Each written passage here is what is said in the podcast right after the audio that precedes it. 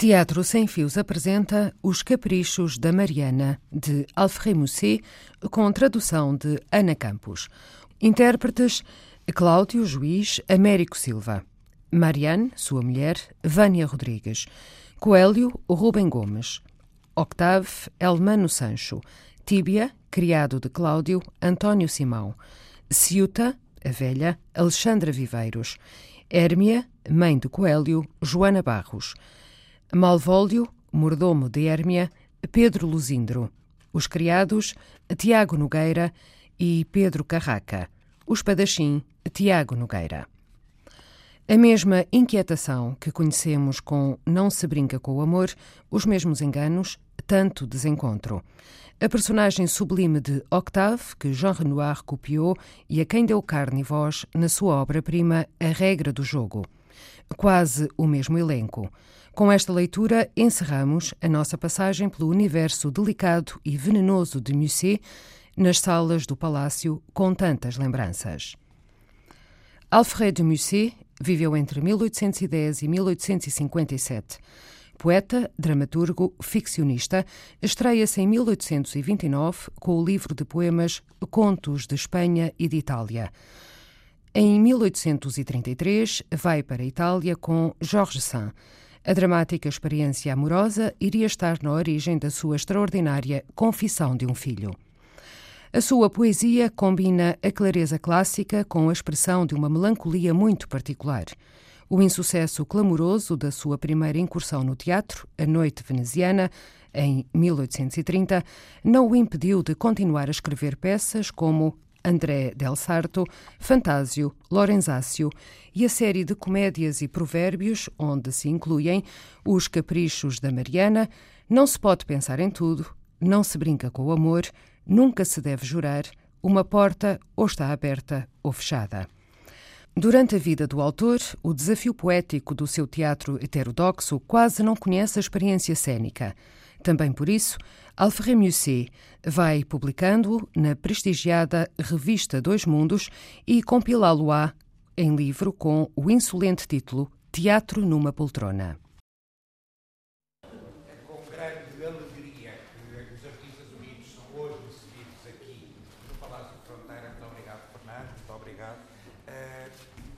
para fazermos uma leitura. E a leitura de uma peça que nunca foi feita em Portugal, Os Caprichos da Mariar, traduzida pela Ana Campos, uma peça de Alfredo Musset. Os Caprichos da Marianne, de Alfredo Musset, uma peça escrita por um rapaz de 22 anos. Na altura, os rapazes de 22 anos escreviam peças que ainda duram. No início, ainda não, no início já não da sua carreira literária. Já tinha sido escritor, poeta, umas crónicas, umas coisas de viagem. E este é um dos seus, o seu primeiro tomo da, das comédias e provérbios. Ele decide fazer uma série de peças a que chama Comédias e Provérbios. No cinema, recentemente, perto de nós, um grande, grande, grande cineasta chamado Eric Romer fez também uma série de filmes Comédias e Provérbios. E é pegando em expressões como as raparigas são caprichosas, isso toda a gente sabe, os caprichos da Marianne, a seguir, Il ne faut jurer de rien, também sabemos, depois, não se brinca com o amor, dificílima tradução de On ne badine pas avec l'amour, não é bem brincar, mas como traduzir badiner, só os franceses é que sabem, a Ana Campos bem sofreu como se traduz badiner. Um teatro que na altura não era possível fazer nos palcos.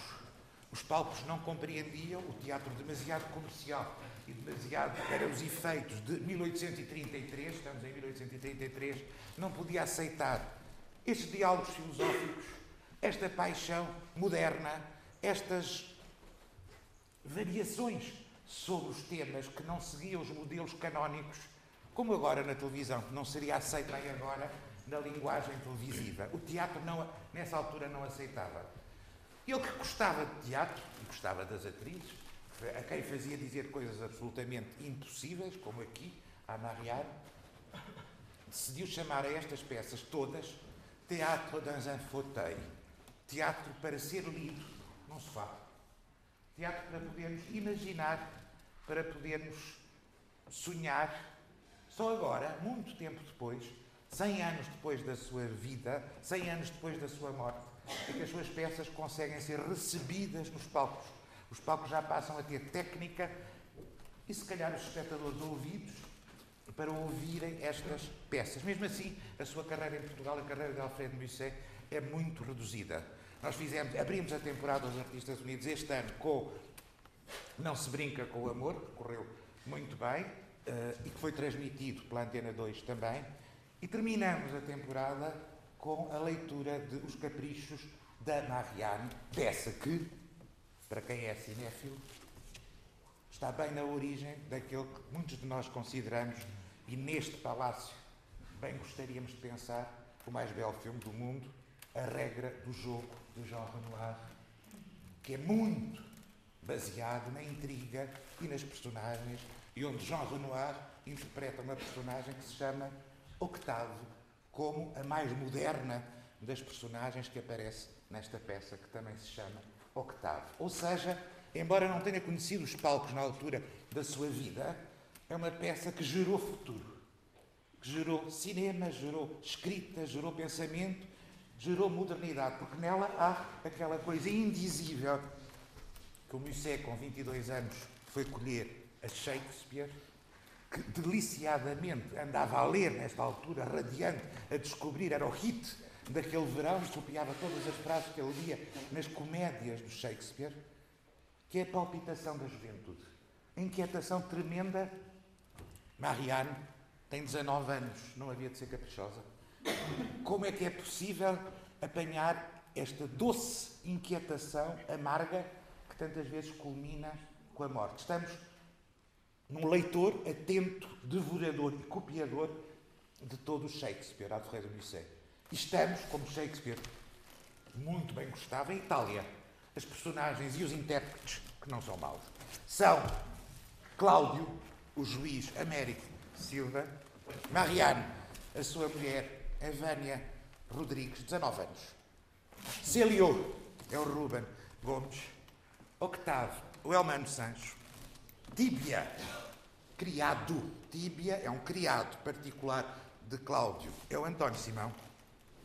Ciuta, vejam só o prazer de chamar nomes italianos, mesmo estando em França. Ciuta Velha é a pobre da Alexandre Viveiros, que é bem nova, mas olha, é assim. Hérmia, mãe de Célio, é Joana Barros. Malvolio, personagem famosa da Noite de Reis, de Shakespeare, é o mordomo da Hérmia, e é o Tiago Nogueira, e há criados e espadachins que são Pedro Luzindo, e Pedro Carraca, quando são criados, isto ainda havia uma sociedade de classes, ficam mais abaixo. Mas como Shakespeare muito bem gostava, estamos em Itália, mais precisamente estamos num, em Nápoles, numa Nápoles muito imaginada, totalmente falsa, mas estamos em Nápoles, imaginem, é carnaval em Nápoles. E estamos numa rua em frente da casa de Cláudio. Minha bela senhora, posso dar-lhe uma palavrinha? Que me quer? Um rapaz desta cidade está perdidamente apaixonado por si. Há um mês que procura em vão uma oportunidade para lhe dizer. O nome dele é Célio. É de família nobre e tem uma figura distinta. Basta. Diga a quem a enviou que perde o seu tempo e que se tiver a audácia de voltar a dirigir-se a mim nesses termos, informarei o meu marido. Então, Ciuta, Disse ela. Mais devota e mais orgulhosa do que nunca. Diz que informará o marido se continuarmos a persegui-la. Ah, que infeliz que sou. Só me resta morrer. Ah, é a mais cruel de todas as mulheres e que me aconselhas tu, Ciuta. A que outro meio posso recorrer? Para já, aconselho a sair daqui, porque vem ali o marido dela. És o meu fiel servidor, meu criado dedicado, Comunico-te que tenho de me vingar de uma afronta. O senhor? Eu próprio. Porque aquelas insolentes guitarras não param de murmurar debaixo das janelas da minha mulher. Mas calma, ainda não acabei. Chega-te aqui para este lado e escuta. Vêm ali pessoas que poderiam ouvir-nos. Vais-me buscar esta noite o espadachim de que te falei. Para quê? Acho que a Marianne tem amantes. O senhor acha? Acho. Há um cheiro a amantes em volta da minha casa. Ninguém passa normalmente pela minha porta. Chovem ali guitarras e alcoviteiras. O senhor pode impedir que façam serenatas à sua mulher? Não, mas posso pôr um homem atrás da porta das traseiras e livrar-me do primeiro que entrar. Ora, a sua mulher não tem amantes. Isso é como se o senhor dissesse que eu tenho amantes. E por que não havias de ter, Tíbia? Tu és bem feio, mas tens muito espírito. Concordo, concordo. Estás a ver, Tíbia. Tu mesmo concordas. Não há mais que duvidar. E a minha desonra é pública. Porquê pública? Digo-te eu que é pública. Mas, senhora, a sua mulher é tida como um dragão de virtude em toda a cidade. Não faz visitas, só sai de casa para ir à missa. Deixa isso comigo. Estou fora de mim com a raiva que sinto. Depois de todos os presentes que lhe dei. Sim, Tíbia, preparo neste momento uma cilada terrível e sinto-me quase a morrer de dor. Oh, não. Quando te digo uma coisa, gostaria que acreditasses. Triste de quem, no meio da sua juventude, se deixa dominar por um amor sem esperança. Triste de quem se entrega a um doce devaneio sem saber aonde o leva a sua quimera e se pode ser recompensado. Molmente deitado numa barca, afasta-se pouco a pouco da margem. Avista ao longe planícies encantadas, verdes campinas e a suave miragem do seu Eldorado. Os ventos levam-no em silêncio e, quando a realidade o desperta, está tão longe da meta que aspira como da margem que abandonou. Não pode já prosseguir o seu caminho nem voltar para trás. Que mascarada é esta? Não é o Octavo que está ali? Como tem passado, meu bom senhor, essa graciosa melancolia? Octavo. Oh, que louco que tu és! Tens a cara manchada de vermelho. Aonde foste buscar esse fato? Não tens vergonha em pleno dia? Oh Célio, que louco que tu és! Tens a cara manchada de branco. Onde foste buscar essa casaca preta tão larga? Não tens vergonha em pleno carnaval? Que vida a tua! Ou tu estás bêbado ou sou eu que estou. Ou tu estás apaixonado ou sou eu que estou. Mais do que nunca. Pela bela Marianne. Mais que nunca pelo vinho de Chipre. E à tua casa quando te encontrei? E eu também à minha casa. Como tem passado a minha casa? Há oito dias que não a vejo. Tenho um favor a pedir-te. Fala, Célio, meu filho, queres dinheiro? Já não tenho. Queres conselho? Estou bêbado. Queres a minha espada? Aqui tens um bastão de arlequim. Fala. Fala, estou a te dispor. Quanto tempo é que isso vai durar? Oito dias fora de casa vais-te matar, Octavio. Nunca com as minhas próprias mãos, meu amigo, nunca. Antes queria morrer do que atentar contra a minha própria vida. E não é um suicídio como outro qualquer essa vida que tu levas? Imagina um equilibrista no arame, de sapatilhas de prata, com a vara nas mãos, suspenso entre o céu e a terra. À esquerda e à direita, velhas figurinhas encarquilhadas, magros e pálidos fantasmas, corredores ágeis, parentes e cortesãs. Toda uma legião de monstros penduram-se no seu casaco e puxam para todos os lados para o fazerem perder o equilíbrio. Cavalgam à volta dele frases redundantes, grandes palavras metidas em relicários, uma nuvem de presságios sinistros cega-o com as suas asas negras. Ele continua a sua leve corrida do Oriente para o Ocidente. Se olha para baixo, a cabeça anda-lhe à roda. Se olha para cima, falha-lhe o pé. Avança mais rápido que o vento e todas as mãos que se estendem à volta dele não farão derramar nem uma gota da taça festiva que leva na sua. Aqui tens a minha vida, meu caro amigo, este é o meu retrato fiel. Que feliz que tu és por seres louco. Mas que louco que tu és por não seres feliz. Diz-me lá a ti o que é que te falta. Falta-me sossego. A doce despreocupação que faz da vida um espelho onde todos os objetos se pintam por um instante e sobre o qual tudo desliza. Uma dívida para mim é um remorso. O amor de que vocês fazem um passatempo perturba toda a minha vida. Oh, meu amigo, tu nunca saberás o que é amar como eu amo. O meu escritório está deserto. Há um mês que eu vagueio de noite e de dia em redor desta casa. Como me encanta, ao nascer da lua, trazer para debaixo destas árvorezinhas, ao fundo desta praça, o meu modesto cor de músicos, marcar eu próprio o compasso, ouvi-los cantar a beleza da Marianne. Nunca ela se mostrou à janela. Nunca veio encostar a sua linda fronte à gelosia. Quem é essa Marianne? É a minha prima? Ela mesmo. A mulher do velho Cláudio. Nunca a vi, mas é sem dúvida a minha prima. O Cláudio é um predestinado. Confia nos teus interesses, Célio. Todas as tentativas que fiz para lhe dar a conhecer o meu amor foram inúteis. Ela acaba de sair do convento, ama o marido e respeita os seus deveres. A sua porta está fechada para todos os jovens da cidade e ninguém se pode aproximar dela. Bem, ela é bonita.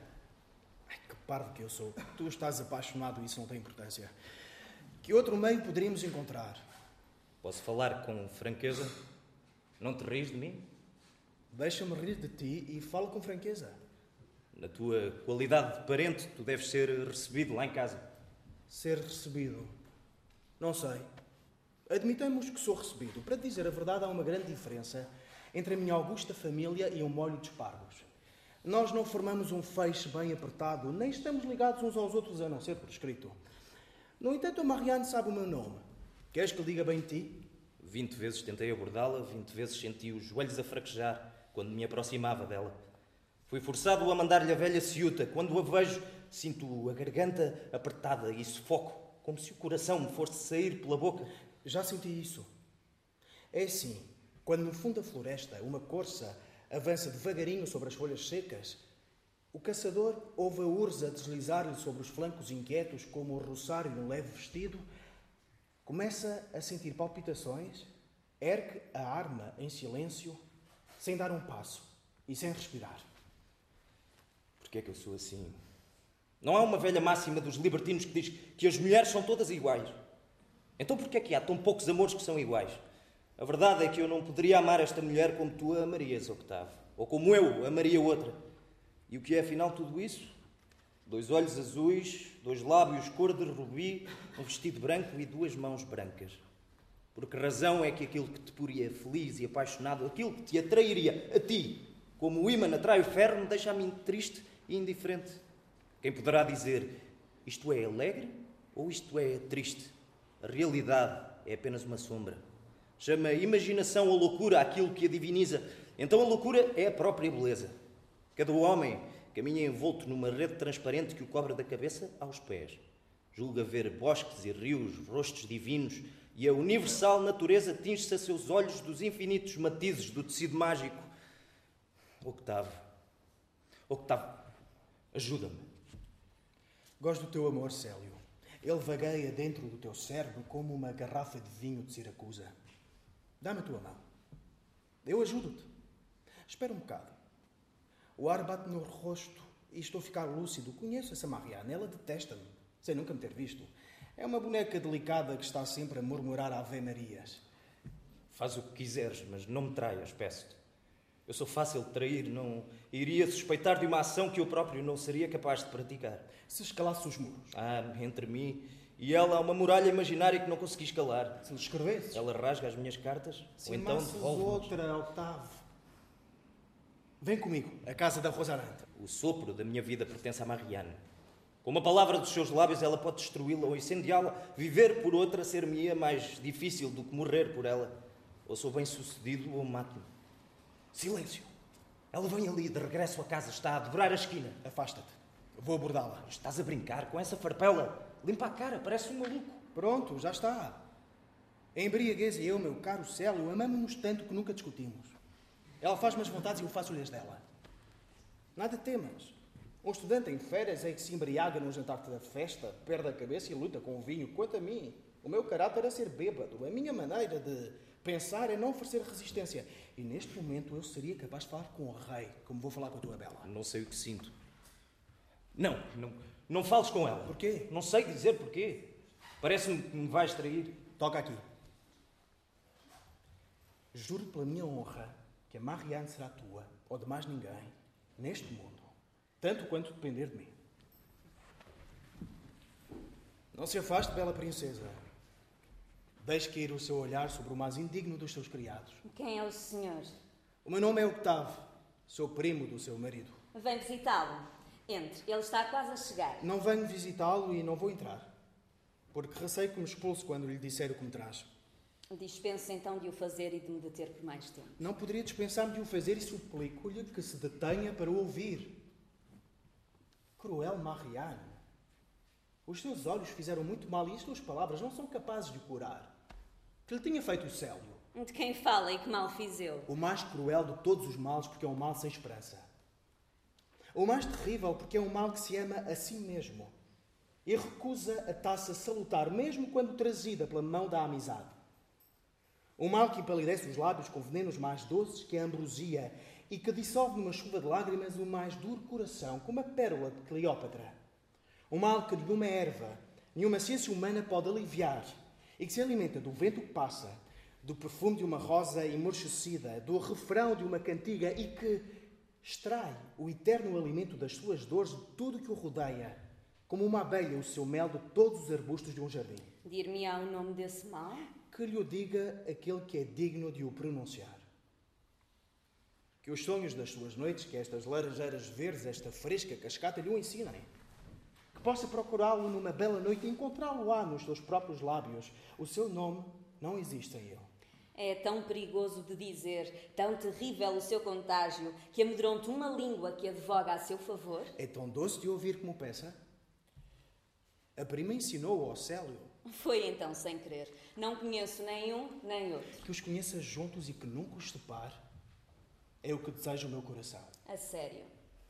O Célio é o melhor dos meus amigos. Se eu quisesse despertar o seu desejo, eu dir-lhe que ele é belo como o sol, jovem, nobre e não mentiria. Mas apenas quero despertar a sua compaixão e dir-lhe-ei que está triste como a morte desde o dia em que a viu. É por minha culpa que ele está triste. É por culpa dele que a prima é bela. Ele só pensa em si. Vagueia continuamente em redor desta casa. Nunca ouviu cantar debaixo das suas janelas? Nunca ergueu à meia-noite esta gelosia e esta cortina? Toda a gente pode cantar à noite e esta praça pertence a toda a gente. Toda a gente pode também amá-la, mas ninguém lhe o pode dizer. Que idade tem, Marianne? Mas que linda pergunta. E se eu não tivesse 19 anos, queria que pensasse? Então tem ainda cinco ou seis anos para ser amada, oito ou dez para amar e o resto para rezar a Deus. A sério. Pois bem, para aproveitar o tempo, eu amo o Cláudio, seu primo e meu marido. O meu primo e o seu marido somados nunca serão mais do que um charlatão de aldeia. A prima não ama o Cláudio. Nem o Célio pode dizer-lhe isso. Porquê? Porque não havia de amar o Cláudio. É o meu marido. Porque não havia de amar o Célio, é o seu amante. Dir-me-á também porque o ouço. Adeus, Sr. Octave. A brincadeira já durou o suficiente. Palavra de honra. Que lindos olhos que ela tem. A casa de Célio. Arranja estas flores como eu lhe mandei. Disseram aos músicos que viessem? Sim, minha senhora, estarão cá à hora da ceia. Estas gelosias fechadas são escuras demais. Deixe entrar a luz sem deixar entrar o sol. Mais flores à volta desta cama. A ceia é boa. Teremos connosco a nossa bela vizinha, a Condessa Pergoli. A que horas saiu o meu filho? Para sair seria primeiro preciso tivesse entrado. Passou a noite fora. Não sabe o que diz. Ele ceou ontem comigo e trouxe-me a casa. Mandaram levar para o escritório o quadro que comprei esta manhã. Com o pai dele vivo, nada disto seria assim. Não parece que a nossa ama tem 18 anos e que está à espera do seu pretendente? Mas com a mãe dele viva, tudo isto é assim, Malvólio. Quem o incumbiu de vigiar o comportamento dele? Lembre-se bem disto. Quando o Célio chegar, que não encontre aqui nenhuma cara de mau agouro, que não o ouça assim a resmungar como um cão a quem disputam o osso que quer roer, ou pelo céu, nenhum de vocês passará a noite debaixo deste teto. Eu não estou a resmungar, a minha cara não é nenhum mau agouro. A senhora pergunta-me a que horas saiu o meu amo. Eu respondo-lhe que não entrou. Agora que está apaixonado, não o vemos nem quatro vezes por semana. Porquê é que estes livros estão cobertos de pó? Porquê é que estes móveis estão desarrumados? Porquê é que tenho de ser sempre eu a tratar de tudo se quiser conseguir seja o que for? Não há dúvida que é mesmo da sua competência pôr-se a olhar para o que não lhe diz respeito quando tem o trabalho a meio e as suas tarefas vão recair sobre os outros. Vá e refreia a língua. Então, meu filho, o que é que lhe apetece hoje? O que lhe apetecer assim, minha mãe. O quê? As alegrias em comum e as dores, não? É uma partilha injusta, Célio. Tenha segredos para mim, meu filho, mas não desses que lhe consomem o coração e o tornam insensível a tudo quanto o rodeia. Eu não tenho segredo nenhum. E provera a Deus que, se os tivesse, fossem capazes de fazer de mim uma estátua. Quando tinha 10 ou 12 anos, todas as suas tristezas, todos os seus pequenos desgostos, tinham que ver comigo.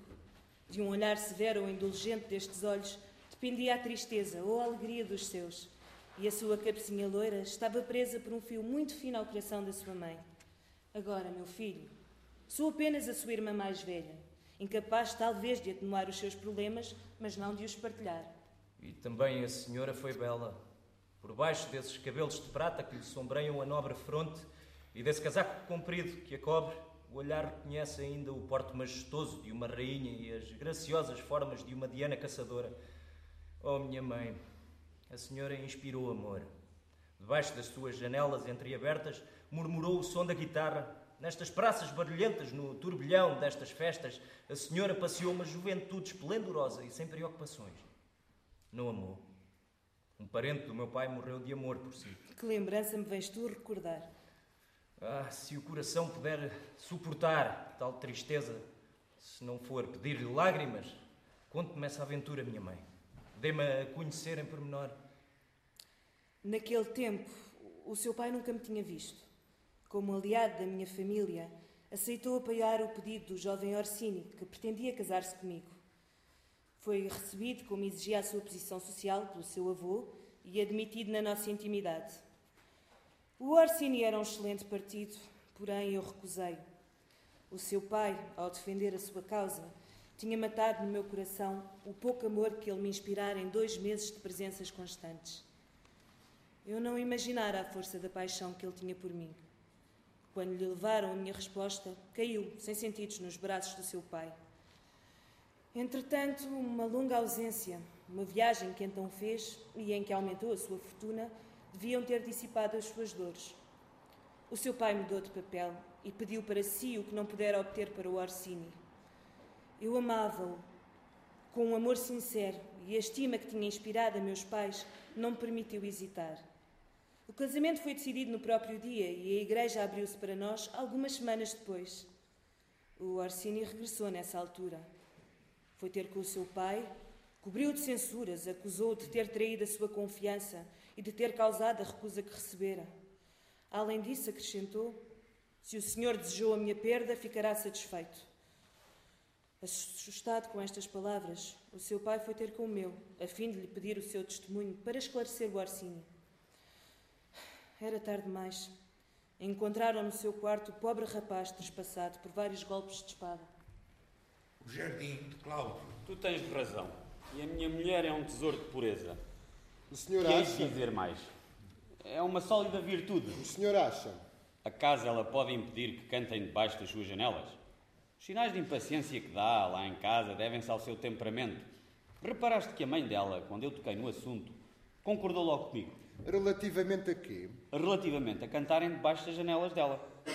Cantar não é um mal, eu próprio estou sempre a cantarolar. Mas é difícil cantar bem. É difícil para o senhor e para mim, que não tendo voz por natureza, nunca a cultivamos. Mas veja como os atores de teatro re- resolvem isso com facilidade. Essa gente passa a vida no palco. Quanto pensa que podem pagar por ano? A quem? A um juiz de paz? Não, a um cantor. Não sei. A um juiz de paz pagam um terço do que pagam pelo meu cargo. Os conselheiros recebem metade. Se eu fosse juiz no Tribunal Real e se a minha mulher tivesse amantes, havia de ser eu a condená-los. Há quantos anos de trabalhos forçados? Há a pena de morte. Uma sentença de morte é uma coisa magnífica para se ler em voz alta. Não é o juiz que a lê, é o escrivão. O escrivão do seu tribunal tem uma mulher bonita. Não, o presidente é que tem uma mulher bonita. Se aí ontem com eles. Não, o escrivão também. O espadachim que vem esta noite é amante da mulher do escrivão. Qual espadachim? O que o senhor pediu? Não é preciso que venha, pelo que te disse há bocado. A respeito de quê? A respeito da minha mulher. Aí vem ela. Sabe o que me aconteceu enquanto o senhor andava a passear? Recebi a visita do seu primo, E quem é ele? Diga-me como se chama. Octave, e fez-me uma declaração de amor da parte do seu amigo Célio. Quem é esse Célio? Conhece esse homem? Faça com que nem ele nem o Octave ponham os pés nesta casa. Conhece é o filho da Hermia, a nossa vizinha, que respondeu. Não interessa o que respondi. Compreendo o que lhe estou a dizer? Ordena aos seus criados que não deixem entrar nem este homem nem o amigo. Prevejo que se venham a tornar importunos e gostaria de o evitar. Que pensas desta aventura, Tíbia? Ali à manhã. O senhor acha? É que ela não quis dizer o que respondeu? A declaração é impertinente, é certo, mas a resposta merece ser conhecida.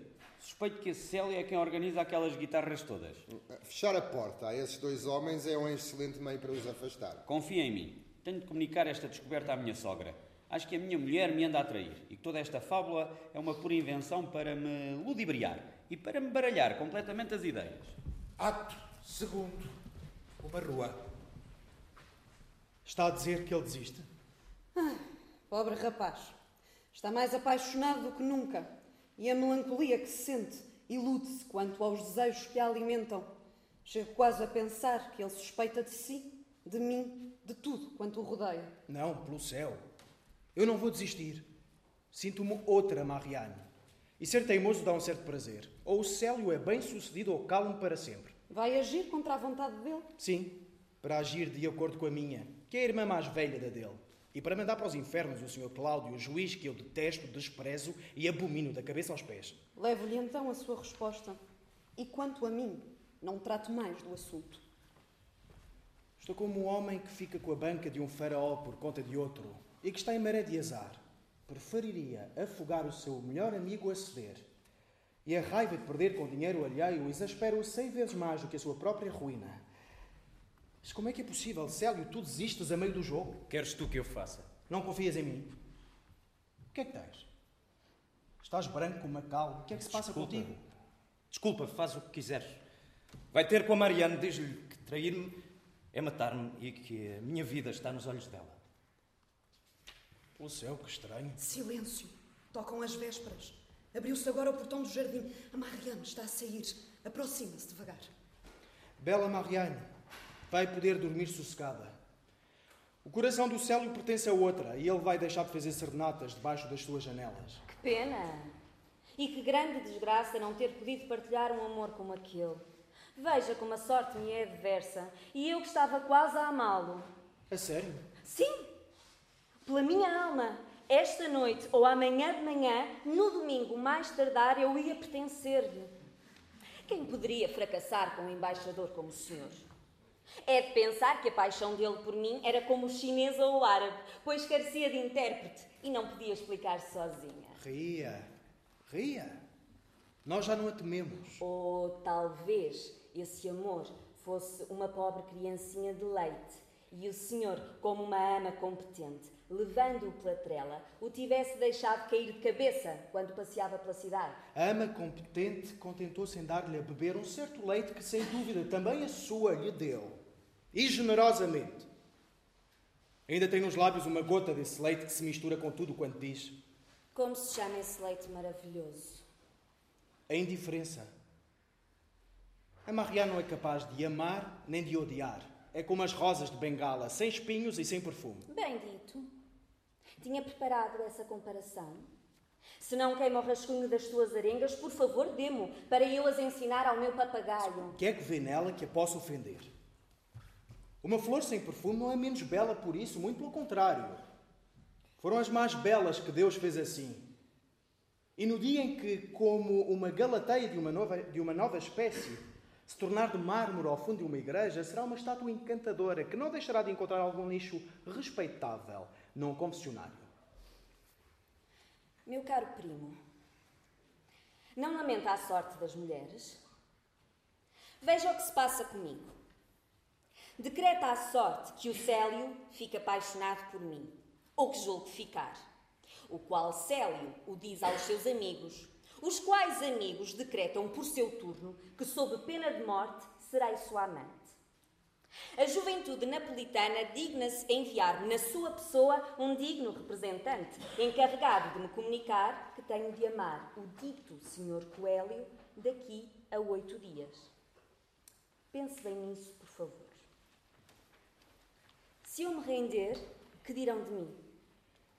Não é bem abjecta uma mulher que cede pontualmente à hora combinada a uma proposta dessas?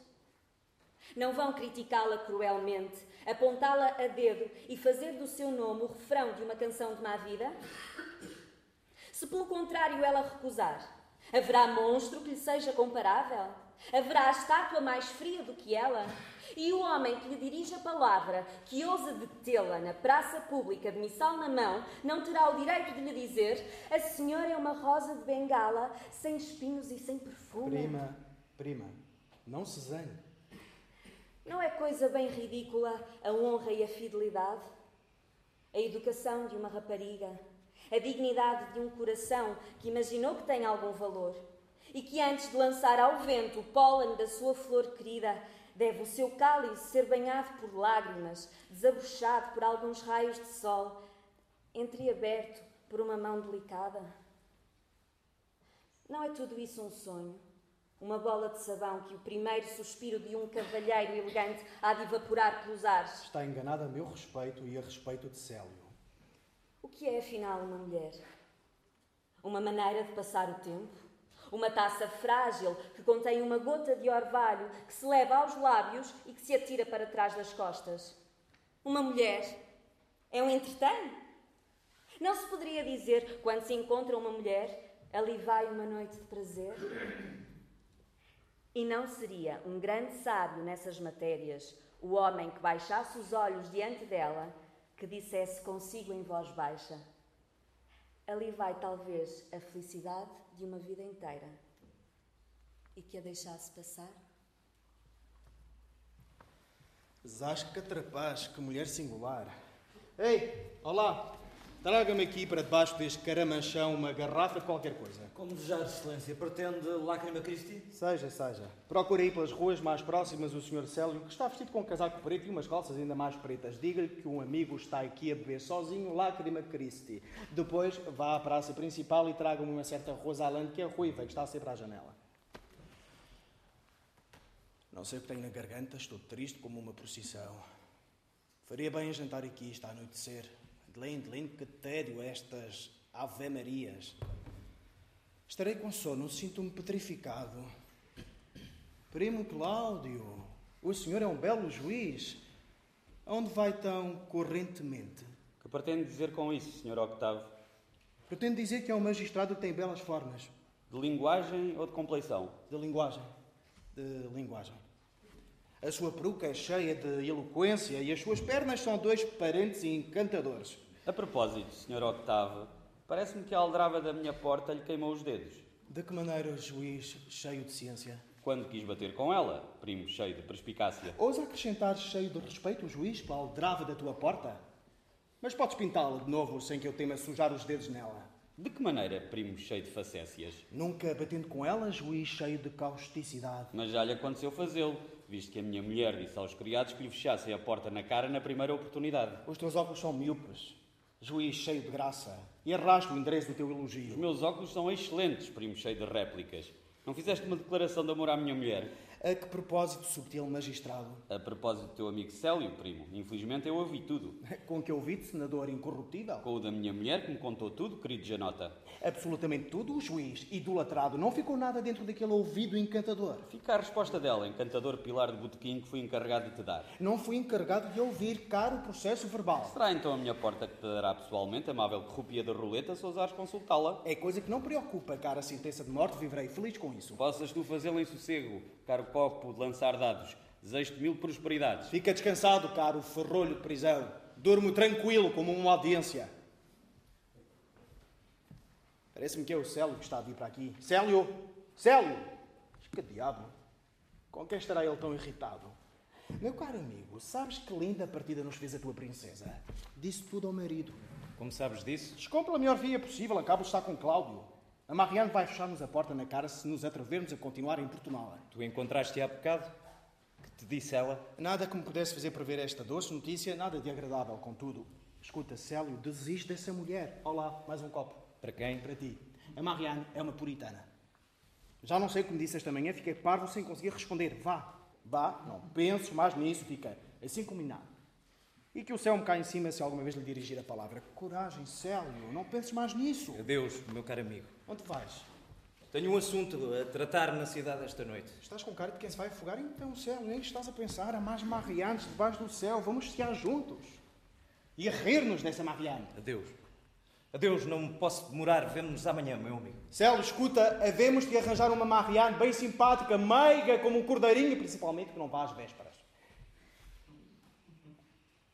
Malditos sinos, quando irão parar de dar cabo de mim? Senhor, a menina ruiva não está à janela, não pôde aceitar o seu convite. Que a peste se espalhe por todo o universo.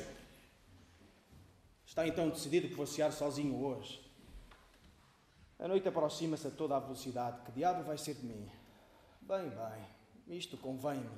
Sou capaz de enterrar a minha tristeza neste vinho, ou pelo menos este vinho na minha tristeza. Ah, acabaram as vésperas. Bem ali a Mariana. Ainda está aqui, Sr. Octave. E já à mesa. É um bocado triste embriagar-se sozinho. Toda a gente me abandonou. Procuro ver a dobrar para fazer companhia a mim mesmo. Como? Nem um dos seus amigos? Nem uma das suas amantes para o aliviarem desse fardo terrível, a solidão? Posso falar com franqueza? Tinha mandado procurar uma certa Rosalande que me serve de amante. Está a sear na cidade com uma pessoa importante. É desagradável, sem dúvida. E o seu coração deve estar a sentir um vazio terrível. Um vazio que eu não saberia exprimir e que em vão comunico esta larga taça. Carrilhão das vésperas deu-me cabo da cabeça durante toda a tarde. Diga-me, primo, essa garrafa que está a beber é de vinho de 15 soldos? Ah, não se ria dele. São as lágrimas de Cristo em pessoa. Surpreende-me que não esteja a beber vinho de 15 soldos. Beba desse, peço-lhe. Porque havia de beber esse? Se me faz o favor. Prove-o. Tenho a certeza que não há nenhuma diferença entre ele e esse. Há uma grande diferença, como entre o sol e uma lanterna. Não, digo-lhe eu, é a mesma coisa. Deus me defenda. Está a brincar comigo? Acha que há uma grande diferença? Com certeza. Pensava que o vinho fosse como as mulheres. Uma mulher não é também um vaso precioso, selado como essa garrafa de cristal? Não contém uma embriaguez grosseira ou divina, conforme a sua força e o seu valor? E não há entre elas o vinho do povo e as lágrimas de Cristo? Que miserável coração é o seu para que os seus lábios o censurem. Não beberia o vinho que o povo bebe, mas ama as mulheres que ele ama. O espírito generoso e poético desta garrafa dourada, estes sucos maravilhosos que a lava do Vesúvio fermentou sob o seu sol ardente, conduzi-lo-ão cambaleante e sem forças aos braços de uma prostituta. Teria vergonha de beber um vinho grosseiro. A sua garganta iria revoltar-se. Ah. Os seus lábios são delicados, mas o seu coração embriaga-se com um pouco. Boa noite, primo. Possa a Rosalande voltar para casa esta noite. Duas palavras, por favor, Bela Marianne. E a minha resposta será curta. Durante quanto tempo pensa que é necessário fazer a cor desta garrafa para obter os seus favores? Ela está, como diz, repleta de um espírito celeste e o vinho do povo parece tanto com ela como o camponês com seu senhor. Veja, no entanto, como ela se entrega. Não teve, suponho, nenhuma educação. Não tem qualquer princípio. Veja como é boa rapariga. Uma palavra bastou para a fazer sair do convento, ainda toda coberta de pó. Fugiu de lá para me dar um quarto de hora de esquecimento e morrer. A sua coroa virginal, tingida de púrpura pela cera aromática, logo caiu desfeita em pó e não posso ocultar-lhe. Ela quase se extinguiu nos meus lábios no calor do seu primeiro beijo. Tem a certeza de que ela tem mais valor por isso? E, e se é um dos seus verdadeiros amantes, caso a receita se perdesse, não iria procurar a sua última gota à própria boca do vulcão? Ela não tem mais nem menos valor por isso. Sabe que é boa para beber e que foi feita para ser bebida. Deus não escondeu a sua fonte no cume de um pico inacessível. No fundo de uma caverna profunda, pendurou em cachos dourados nas bermas dos nossos caminhos. Exerce aí o ofício das cortesãs. Aflora aí a mão do transeunte, expõe aos raios do sol o seu peito roliço e toda uma corte de abelhas e vespões murmura à sua volta de manhã e à noite. O viajante, devorado pela sede, pode deitar sobre os seus verdes ramos. Nunca ela o deixou ficar à espera, nunca lhe recusou as doces lágrimas que lhe enchem o coração.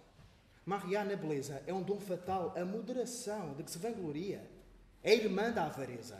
E há mais misericórdia no céu para as suas fraquezas do que para a sua crueldade. Boa noite, prima. Possa o Célio esquecê-la. Outra rua. Senhor Célio, desconfio do Octave. Ele não lhe disse que a bela Mariana lhe tinha fechado a porta. Com certeza. Porque havia de desconfiar dele.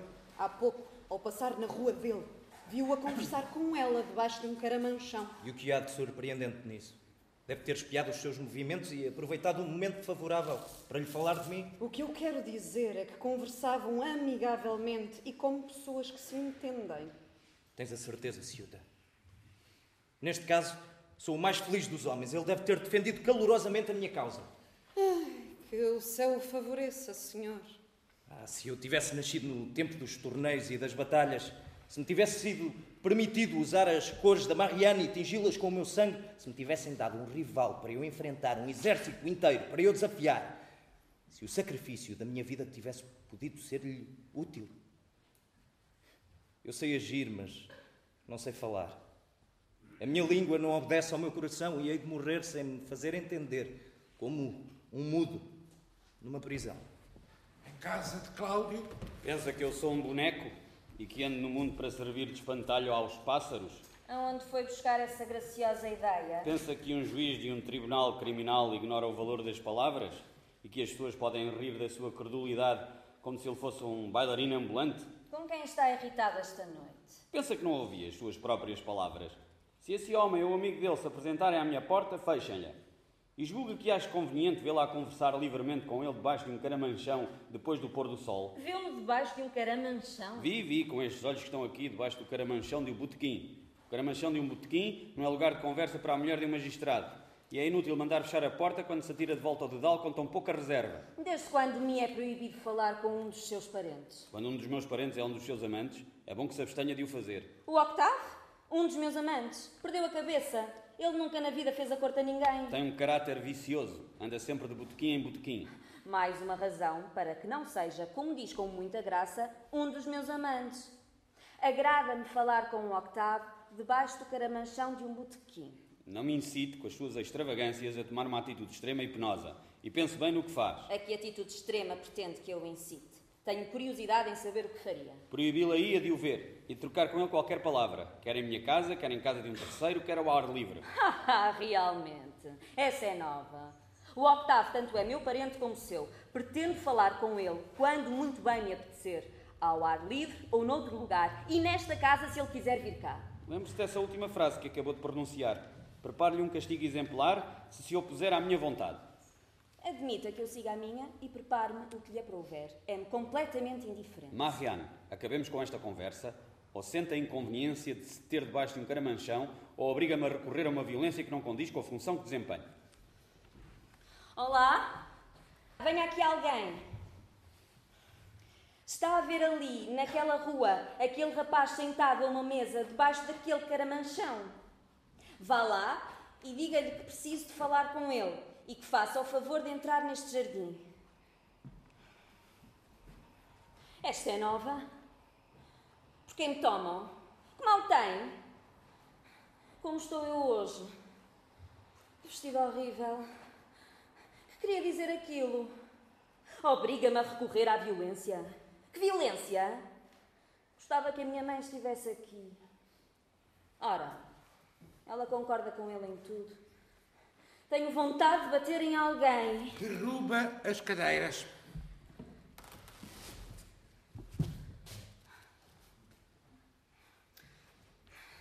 Sou mesmo tola. Aí vem o Octave. Queria que ele o encontrasse. Ah, então é assim que começa? Já me tinham dito, já sabia, já contava com isso. Calma, calma. Prepara-me um castigo.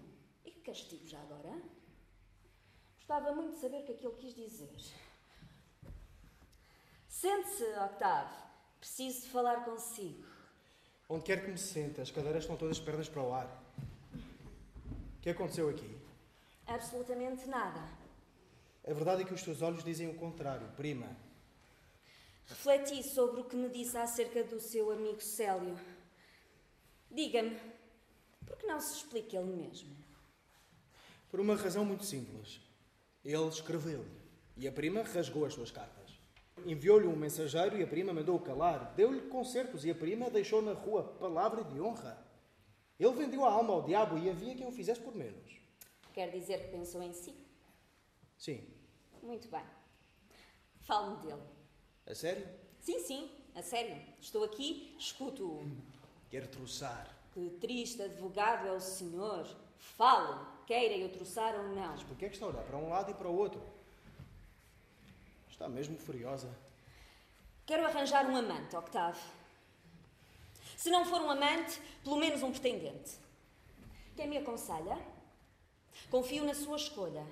O Célio ou outro qualquer, pouco me importa. A partir de amanhã, a partir desta noite, aquele que se lembrar de cantar debaixo das minhas janelas encontrará a minha porta entreaberta.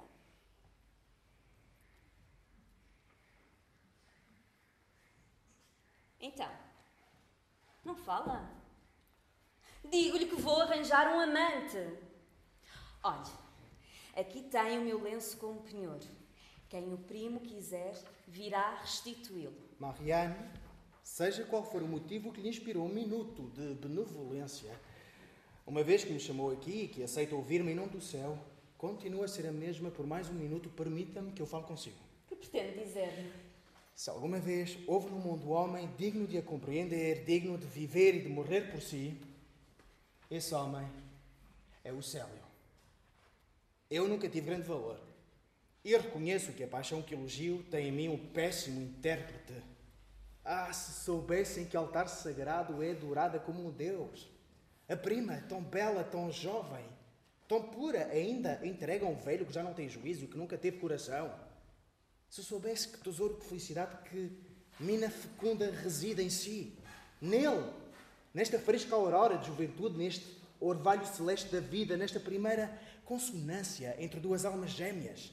Eu não falo do sofrimento dele, daquela doce e triste melancolia que nunca se deixou vencer pelos seus rigores e que por eles morreria sem um lamento. Sim, Mariana, ele morrerá por eles. Que posso dizer-lhe? Que inventarei para dar às minhas palavras a força que lhes falta. Eu não sei a linguagem do amor. Olhe para dentro da sua alma. Ela pode falar-lhe de dele. Há algum poder capaz de a atingir? A prima sabe rezar a Deus. Há alguma oração que possa traduzir o que me enche no coração? Levante-se, Octave. Se alguém entrasse aqui, não iria pensar ao ouvi-lo que é sua a causa que defende? Marianne, Marianne, em nome do céu, não sorria, não feche o seu coração ao primeiro raio que talvez o tenha atravessado. Este capricho de bondade, este momento precioso vai desaparecer. Pronunciou o nome do Célio, pensou nele, diga-o a si mesma. Ah, é uma fantasia, não me destrua. Dela depende a felicidade de um homem. Tem a certeza de que não lhe é permitido sorrir? Sim, tem razão. Eu sei todo o mal que a minha amizade pode causar. Sei quem sou, sinto. Um discurso destes na minha boca parece uma ironia. Duvida da sinceridade das minhas palavras. Talvez nunca eu tenha sentido mais amargamente a pouca confiança que posso inspirar. Por que diz isso? Vê que o escuto. O Célio desagrada-me. Não o aceito. Fale-me de outro. De quem quiser. Escolha-me entre os seus amigos um pretendente digno de mim. Envie-me, Octave. Vê que confio em si. Oh, mulher, três vezes mulher. O Célio desagrada-lhe, mas agradar-lhe-á outro qualquer. O homem que há um mês a ama, que segue todos os seus passos, que de boa vontade morreria por uma palavra da sua boca, desagrada-lhe. É jovem, belo, rico e em tudo digno de si, mas desagrada-lhe. E agradar-lhe a outro qualquer. Faça o que lhe digo ou não procure mais. O teu lenço é bem bonito, Marianne, e o teu pequeno excesso de fúria é um encantador tratado de paz. Não precisaria de muito orgulho para o compreender. Bastar-me um pouco de perfídia. Será, no entanto, o Célio quem o aproveitará. Em casa Célio. Então, meu amigo, o, o que há de novo? Ata este trapo ao teu braço direito, Célio. Pega na guitarra e na espada és o amante da Mariana. Em nome do céu, não te rias de mim. A noite está linda. A lua vai surgir no horizonte, a Mariana está sozinha e tem a porta entreaberta. És um rapaz de sorte, Célio! Isso é verdade. Isso é verdade. Octave, Ou tu és a minha vida ou não tens coração. Ainda não foste? Garanto-te que está tudo combinado. Uma canção debaixo da janela tapa um bocado o nariz para que os espiões do marido não te reconheçam. Nada temas, para que te temam. E se ela resistir, prova-lhe que é já um pouco tarde. Meu Deus, sinto-me sem forças. Eu também, porque quase não jantei. Para recompensar os meus esforços, quando saíres, diz que me tragam cá acima uma ceia. Tens tabaco turco? É provável que me encontres aqui amanhã de manhã. Vá, meu amigo, a caminho. Dás-me um abraço quando voltares. A caminho. Ah, a caminho! Escreve nas tuas tabuinhas, Deus justo, que esta noite me deve ser contada no teu paraíso. Tu tens mesmo um paraíso? A verdade é que aquela mulher era bela e a raivazinha ficava-lhe bem. Qual o seu motivo? Isso é que eu não sei.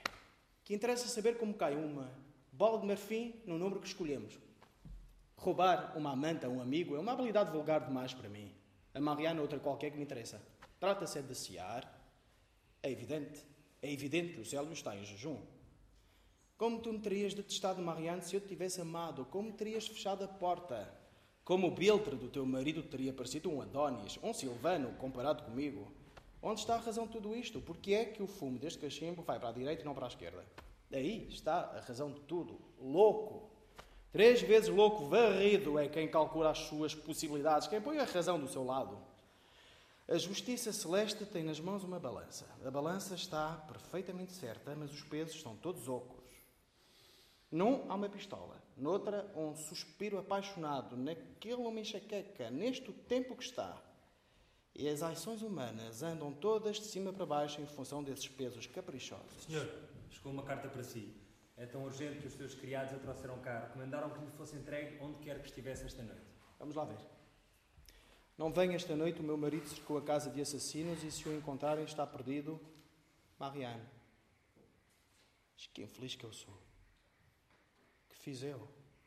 O meu casaco, o meu chapéu. Quer Deus que ainda vá a tempo. Siga-me e leve consigo todos os criados que, estiver, que estiverem a pé a estas horas. Trata-se da vida do vosso amo. O jardim de Cláudio é de noite. Deixem-no entrar e caiam-lhe em cima logo que ele chegar a este bosquete. E se ele entrar pelo outro lado? Então esperem-no à esquina. Sim, senhor. Vem ali, olhe, senhor, veja que sombra grande que ele tem. É um homem de bela estatura. Escondamos-nos e ataquemos no momento certo. Mariano! Mariano, está aí? Fuja, Octave. Então não recebeu a minha carta. Senhor meu Deus, não me ouviu? A casa está cercada de assassinos. O meu marido viu entrar esta noite, ouviu a nossa conversa e terá morte certa se ficar aqui mais um minuto. É um sonho. Eu sou o Célio. Octave, Octave, em nome do céu, não fique aqui. Oxalá ainda tenha tempo para fugir. Esconda-se amanhã, ao meio-dia, num dos confessionários da igreja, que eu estarei lá. Oh, morte, já que estás aqui, vem a meu auxílio, Octave. Traidor Octave. Que o meu sangue recaia sobre ti. Já que sabias a sorte que me esperava e me enviaste em teu lugar, o teu desejo será satisfeito. Oh, morte, abre-te os braços. Eis o fim dos meus males. Ouvem-se gritos abafados e um barulho ao longe do jardim. Abram ou arrombo as portas. Que pretende? Onde está o Célio? Não creio que ele tenha o hábito de dormir nesta casa. Se tu assassinaste Cláudio, toma cuidado contigo, eu torço-te o pescoço com estas minhas mãos. É louco ou sonâmbulo? Não és tu que andas a passear estas horas com a espada debaixo do braço? Procuro neste jardim, se lhe parecer conveniente. Eu não vi entrar ninguém.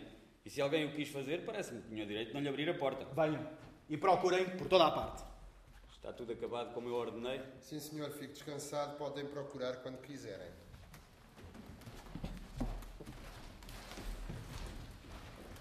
Um cemitério.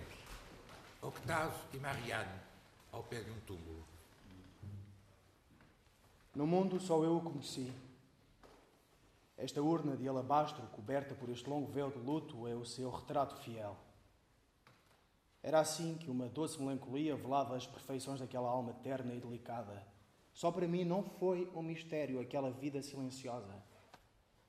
As longas noites que passamos juntos são como frescos oásis num deserto árido.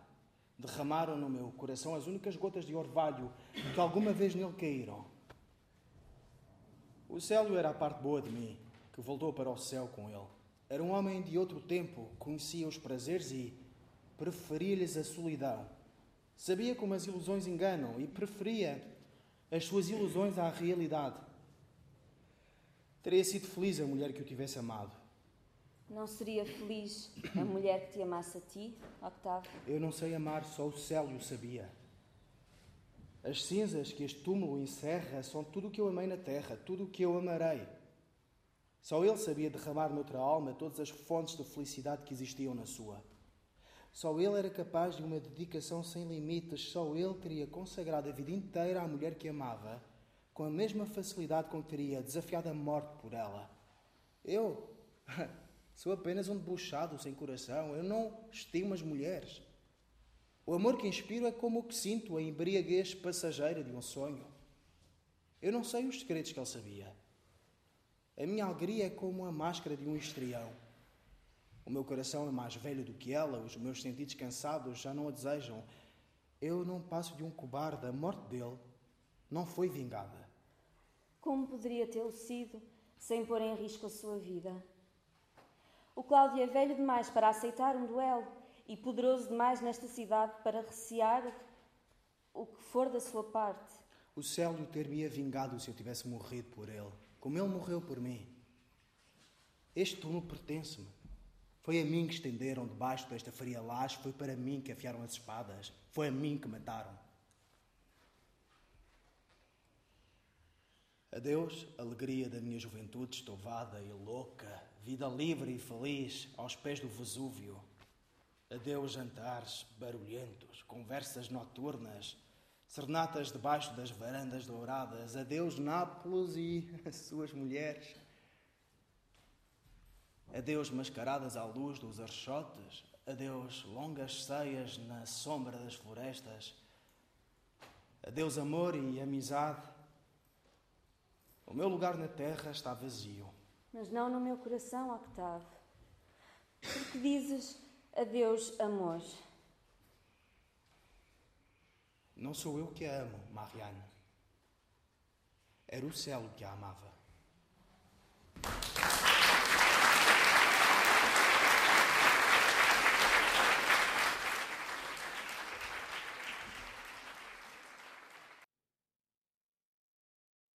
Teatro Sem Fios apresentou Os Caprichos da Mariana, de Alfred Musset, com tradução de Ana Campos. Intérpretes Cláudio Juiz, Américo Silva. Mariane, sua mulher, Vânia Rodrigues. Coelho, Rubem Gomes. Octave, Elmano Sancho. Tíbia, criado de Cláudio, António Simão. Ciuta, a velha, Alexandra Viveiros.